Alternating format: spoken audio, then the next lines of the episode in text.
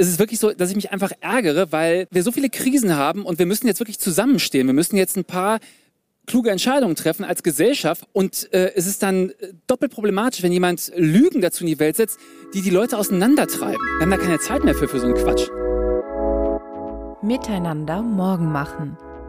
Der Zukunftspodcast der R&V.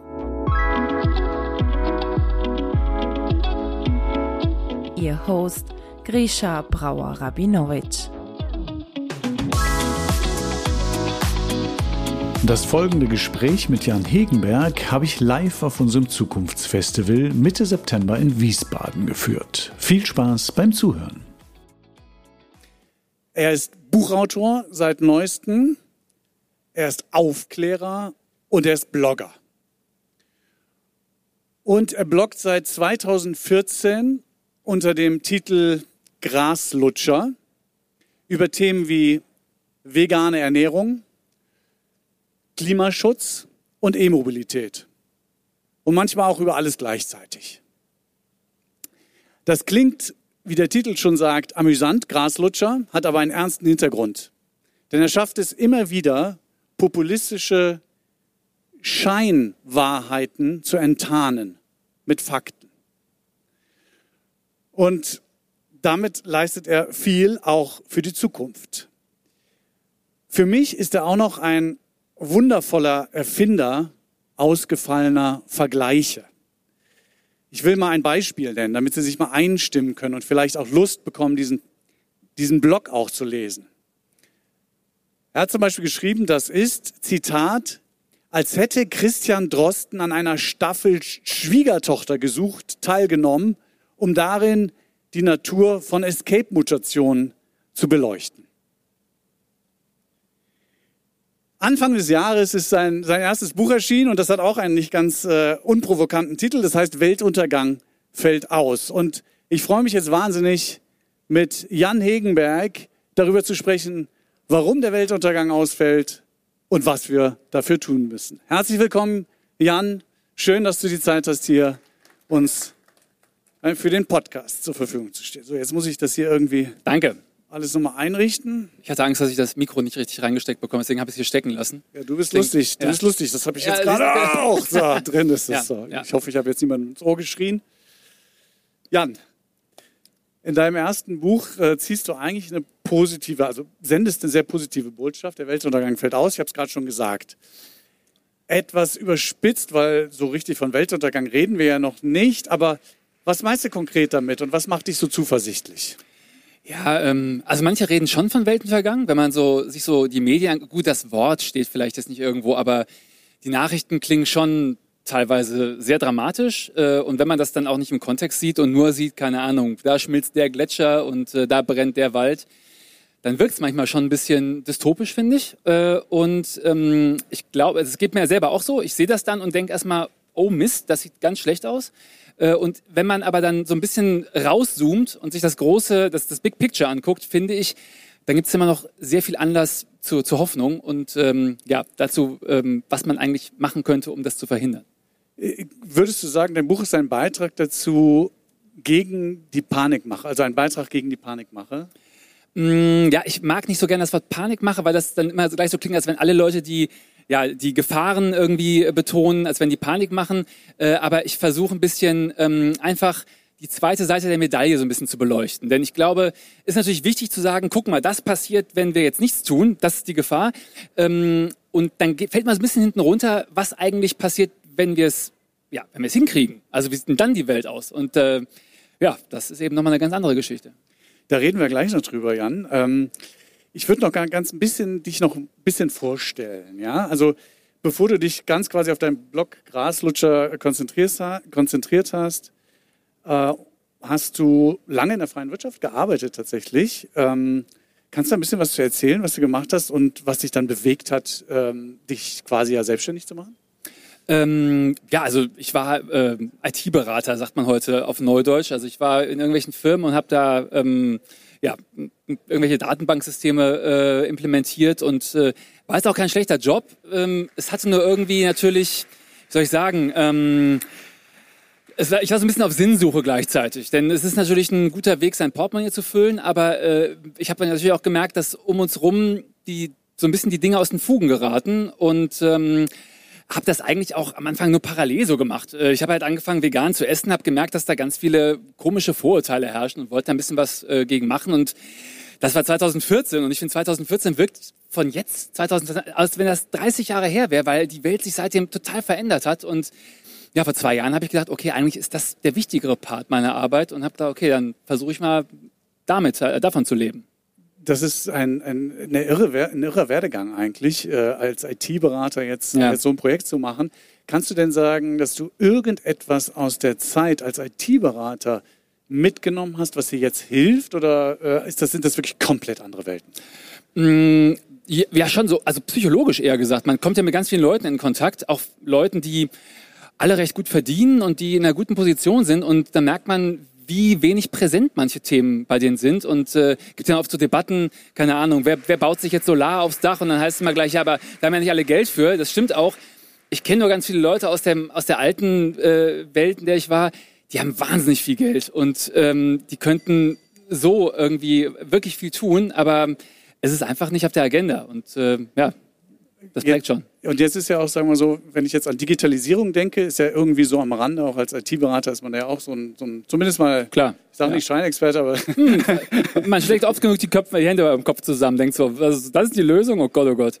Ja. Aber Digitalisierung kann ja auch ein Thema sein mit Klimakrise ähm, ja. zu vielleicht zu verhindern noch. Ähm, Zum Teil auf jeden Fall, ja klar. Es gibt natürlich eine ganze Menge Prozesse, ähm, ja, die könnte man digital deutlich nachhaltiger machen. Es gibt immer noch Leute, die kriegen eine Mail und dann drucken die die aus und dann machen die da Notizen rein und dann scannen die die wieder ein und dann druckt der Kollege das nochmal aus und am Ende sieht keiner mehr irgendwas und wir haben einen Haufen Papier und Ton herausgeworfen. Also ist jetzt nur ein kleines Beispiel, aber klar, also gerade in Deutschland haben wir, glaube ich, noch ein großes Potenzial, da ein bisschen was rauszukitzeln. Okay, und wenn man deinen Blog liest, dann spürt man sehr schnell, dass du mit einer unglaublichen Energie da dran bist und auch irgendwie immer Fakten Wissen ja äh, dir aneignest ähm, und damit wertvolle, fundierte Aufklärungsarbeit leistest. Mit welchen Mythen oder Irrtümern in Sachen Klima müssen wir deiner Meinung nach ein für alle Mal aufräumen?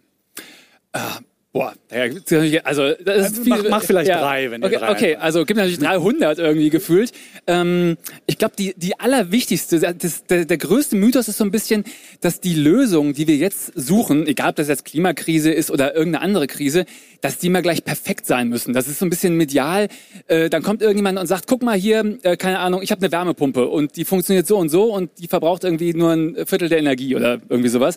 Und dann in Deutschland ist das irgendwie so, dann, dann kommen gleich irgendwie mehrere Zeitungen, die gucken, okay, aber woraus wird die hergestellt und woher kommt der Strom dafür und so. Und das sind auch alles gute Fragen, aber wenn man dann so ein bisschen aus den Augen verliert, was denn eigentlich der Status quo ist und wie halt eine, eine Ölheizung funktioniert, dann ist das total schief. Also wir, wir müssen echt aufhören, ähm, neue Lösungen immer an, an so einer Perfektion äh, zu messen, die, die gar nicht, also es gibt keine Perfektion in der unperfekten Welt. Kurze Zwischenfrage, ja. weil, weil dann womöglich auch das obwohl es eine Verbesserung ist, es aber nicht Realität wird, weil zu viel gemeckert wird. Ganz genau. Also okay. das, das sehen wir ja gerade. Es gibt dann Leute, die gucken und sagen, ach, das ist aber auch keine richtige Lösung. Na, dann äh, bleibe ich halt bei meiner uralten äh, Dieselheizung in einem ungedämmten Altbau und das ist natürlich noch viel schlechter als alles andere, was man machen kann.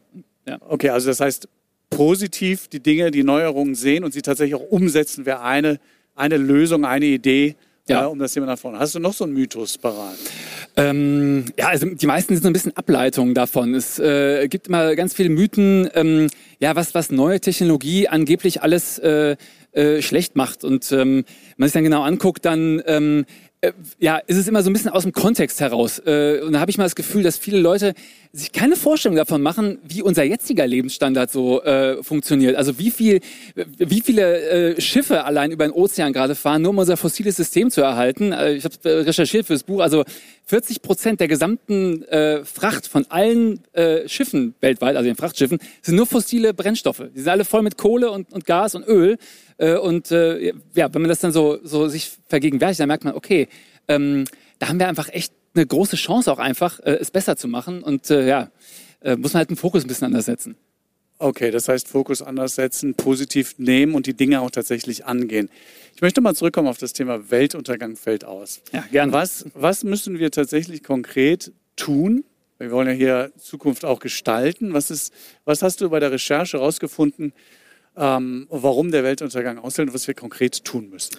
Ja, das ist mal so, ähm, so, eine, so eine blöde Nachricht dann. Ich, ich wollte eigentlich das Buch über, über Energiewende und Ernährungswende und Verkehrswende schreiben. Da habe ich aber gemerkt, dass das Thema Energiewende so groß ist, dass es eigentlich ein eigenes, eigentlich bräuchte das drei Bücher.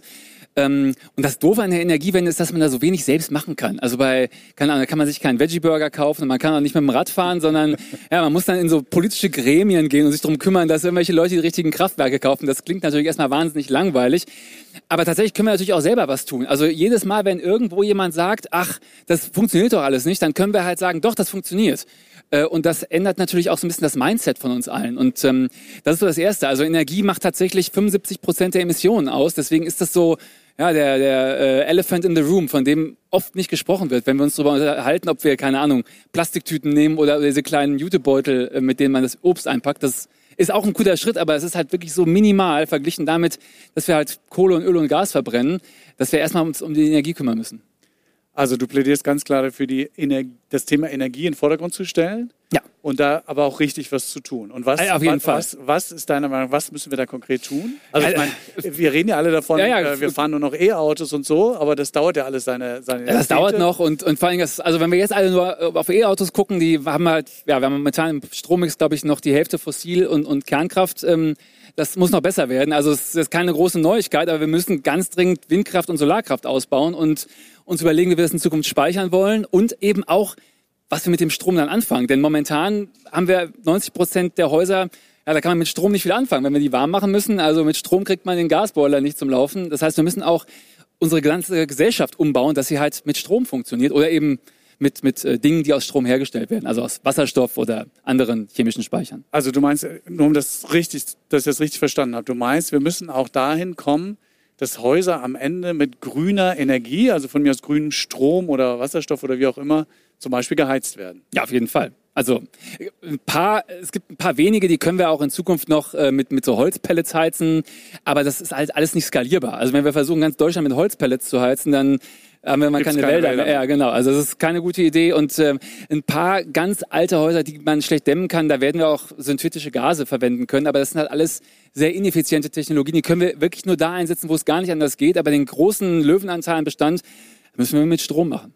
Aber das Okay, geht. Aber, aber, und du meinst, es geht, aber es gibt doch jetzt schon äh, immer wieder Berichte, ähm, dass wenn jetzt plötzlich alles, alle E-Autos fahren, wir schon, schon mal gar nicht mehr genug Strom haben. Wie sollen wir denn auch noch den Strom für Häuser oder sowas, wo sollen wir den dann noch herkriegen? Ja, das ist ein nachvollziehbarer Gedanke, aber tatsächlich verbrauchen E-Autos halt glücklicherweise sehr wenig Energie. Also das ist ja immer so ein bisschen, das wirkt dann wie so ein Widerspruch. Ne? Wir sollten jetzt seit 20 Jahren, sollen wir Strom sparen und immer die Standby-Schalter ausmachen und sowas. Und jetzt sollen alle E-Autos fahren. Das klingt ja erstmal verrückt. Der Punkt ist halt, dass ein E-Auto viel weniger Energie verbraucht. Also Strom ist ja nicht böse. Wir wollen Energie sparen. Äh, Und das geht mit dem E-Auto gut, das geht mit einer Wärmepumpe gut, das geht mit viel Technologie sehr gut. Äh, Und wir werden in Zukunft mehr Strom verbrauchen, sehr viel mehr, aber viel weniger Energie. Oder das ist zumindest der Ansatz. Ja.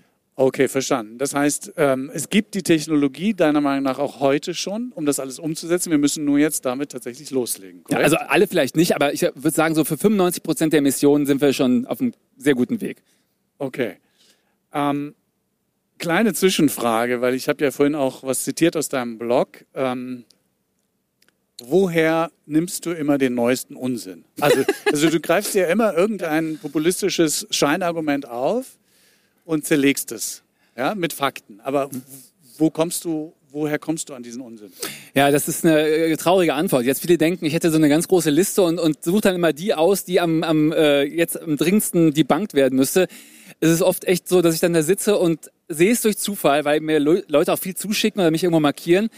Und das, was mich am meisten auf die Palme bringt, das ähm, bearbeite ich dann manchmal, weil ich dann denke, das kann doch nicht sein. Ähm, es ist kein, es ist kein rationaler, äh, keine rationale Herangehensweise. Aber ähm, ja, ich habe auch ein paar Follower und die sind viel unterwegs und äh, also ich krieg jeden Tag, glaube ich, 50 Nachrichten mit Sachen, die man die banken sollte. Oh, das ist viel. Ja. Also ein paar Follower ist auch gut gesagt. Ich glaube, das sind eine ganze Menge.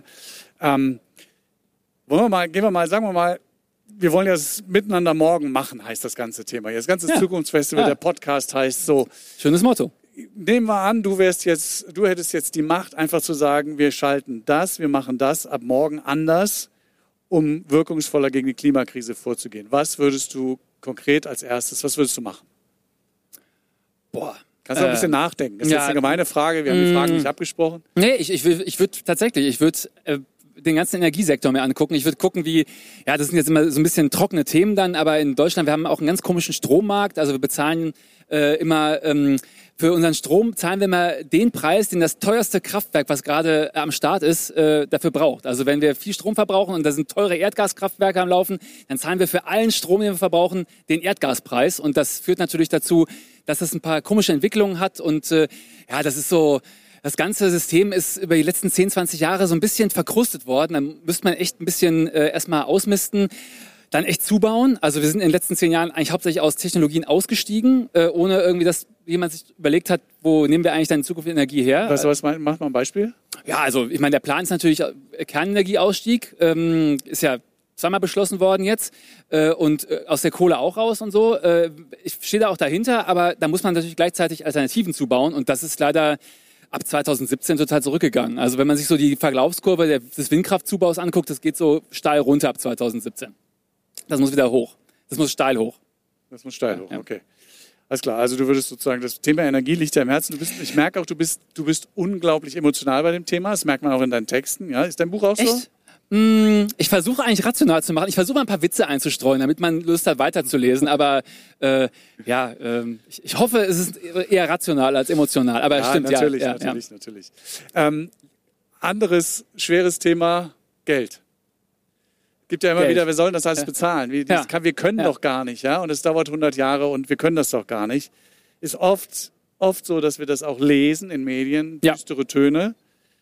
Ähm, warum ist das und du sagst aber, ist nicht so. Ja? Also da, man kann das durchaus bezahlen. Warum ist das realistisch und keine Utopie von dir? Mm, ja, also das kostet natürlich eine Menge Geld. Klar, logisch. Also niemand baut Windkraftanlagen einfach so. Die neuesten modernen 6 Megawatt Windkraftanlagen, die kosten, glaube ich, 7 Millionen Euro ungefähr in der, in der Konstruktion. Die muss irgendjemand bezahlen. Ähm, das kostet alles Geld. Der Punkt ist nur, das, was wir jetzt gerade machen, kostet ja auch alles Geld. Also letztes Jahr haben wir für 70 Milliarden Euro fossile Brennstoffe importiert ins Land. Äh, damit kann man eine Menge ähm, erneuerbare Energie zubauen oder auch Speicher. Äh, oder man kann damit Häuser dämmen, man kann damit äh, Verkehr elektrifizieren.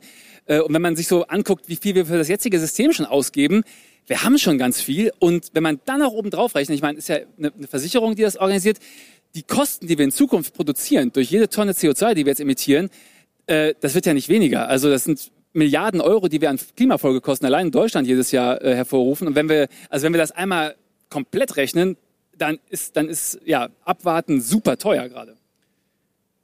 Jetzt ist ja die Klimakrise ja eine globale Herausforderung. Es gibt auch immer dieses Argument, wenn wir in Deutschland irgendwas umlegen, das hat ja gar keine Auswirkungen. Und äh, die Chinesen und die Amerikaner, die machen sowieso alles schmutzig. Und wenn die sich nicht ändern, dann tut sich in der ganzen ja. Welt nichts.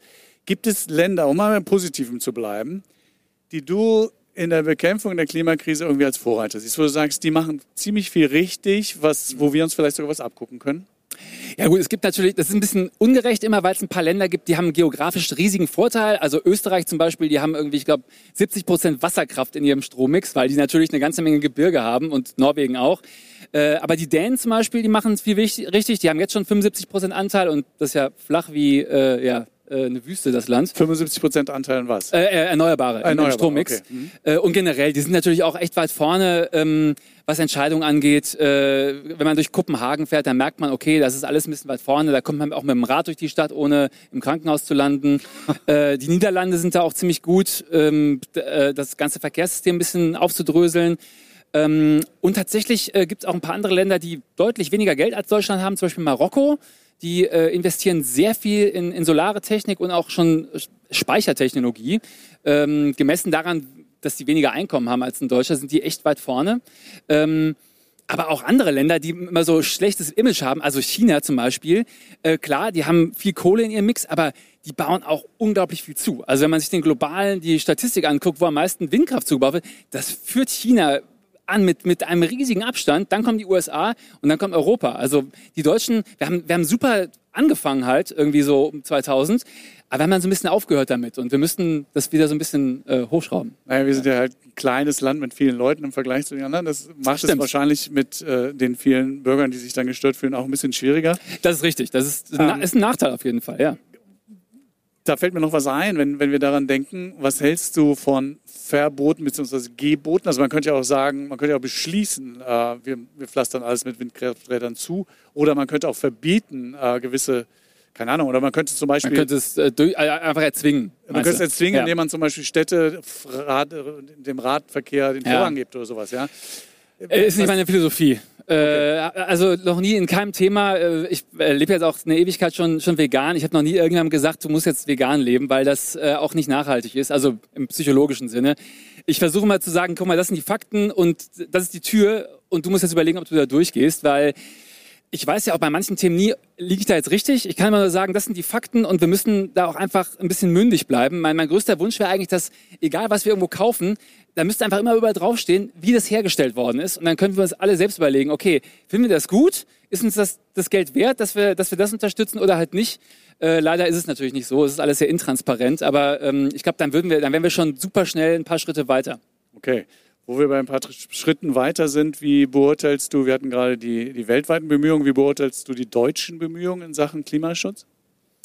Ja, ähm, super unterschiedlich. Wir haben echt gut angefangen. Also ich meine, für ein Land, was so weit im Norden liegt, wir haben praktisch ja, angefangen, Solarkraft zuzubauen. Da haben die anderen Länder gedacht, wir sind komplett wahnsinnig. Äh, und dadurch ähm, ist es aber auch billig geworden. Also das ist ja immer der, der Punkt, wenn man irgendwann von irgendwas richtig viel produziert, dann wird es ja billig. Ist ja nicht nur bei Solar so, ist auch bei LEDs so und bei Smartphones und allem, was halt in Massenfertigung hergestellt wird. Und dadurch haben wir mit so einem globalen Trend losgetreten, denn mittlerweile bauen das ja auch ganz viele Länder, denen Klimaschutz da vielleicht gar nicht so wichtig ist. Die bauen das hauptsächlich, weil das halt kostengünstig ist. Also gerade in, in Indien zum Beispiel, da müssen sie sich jetzt überlegen, bauen wir hier Solar hin oder betreiben wir das Kohlekraftwerk weiter? Ähm, von daher, ähm, wir haben gut angefangen. Ähm, ist natürlich auch mal, welche Regierung da am, am, am Hebel ist, immer sehr unterschiedlich. Äh, ich finde, wir haben ein bisschen nachgelassen jetzt, aber ähm, wir haben halt das Potenzial, total äh, noch weiter zu machen. Und ich glaube, das wäre auch zu unserem eigenen Schutz, weil das wird in Zukunft ein Riesenthema bleiben. Und wer nicht dran ist, der, ja, Potenzial ist gut, das ist was sehr Positives. Ähm, gucken wir nochmal auf was Positives. Gibt es Personen, nicht nur deutschlandweit, oder äh, die vielleicht so eine Art Leitbild für den Klimaschutz sein könnten? Gibt, gibt es überhaupt jemanden, der, dem man sozusagen, der, der so ein Leader sein könnte, der das vorantreiben könnte? Ähm, schwierig. Also ich habe jetzt noch keine Person irgendwie äh, rausgegriffen. Meistens gibt es die Umweltbewegung, ähm, die dann, ja, wie soll ich sagen, äh, da wird immer sehr viel Fokus drauf gelegt, was geht alles kaputt. Ähm, und dann gibt es natürlich die Wirtschaft, die, da ist der Fokus meistens, was können wir alles bauen und verkaufen und so. Und ich bin meistens ein bisschen in der Mitte, weil ähm, klar, wir müssen die Gefahren sehen, aber ein großer Teil der Wirtschaft hilft uns eben auch, die Probleme zu lösen. Und meistens, also ich finde mich bei, bei vielen Orgas nicht so wieder, weil sie mir meistens zu sehr auf einer Seite sind. Äh, ich glaube, wir, wir, das ist so ein Gemeinschaftsprojekt. Du bist mehr, du bist mehr auf der Seite der Fakten, ja? Okay. Bin ja in der Mitte, ja. in der Mitte, Ja, sagen wir in der ja. Mitte, genau. Ja. Äh, Du nimmst in deinem Blog auch immer wieder die Medien aufs Korn. Ja? Ja, Ähm, kommt vor.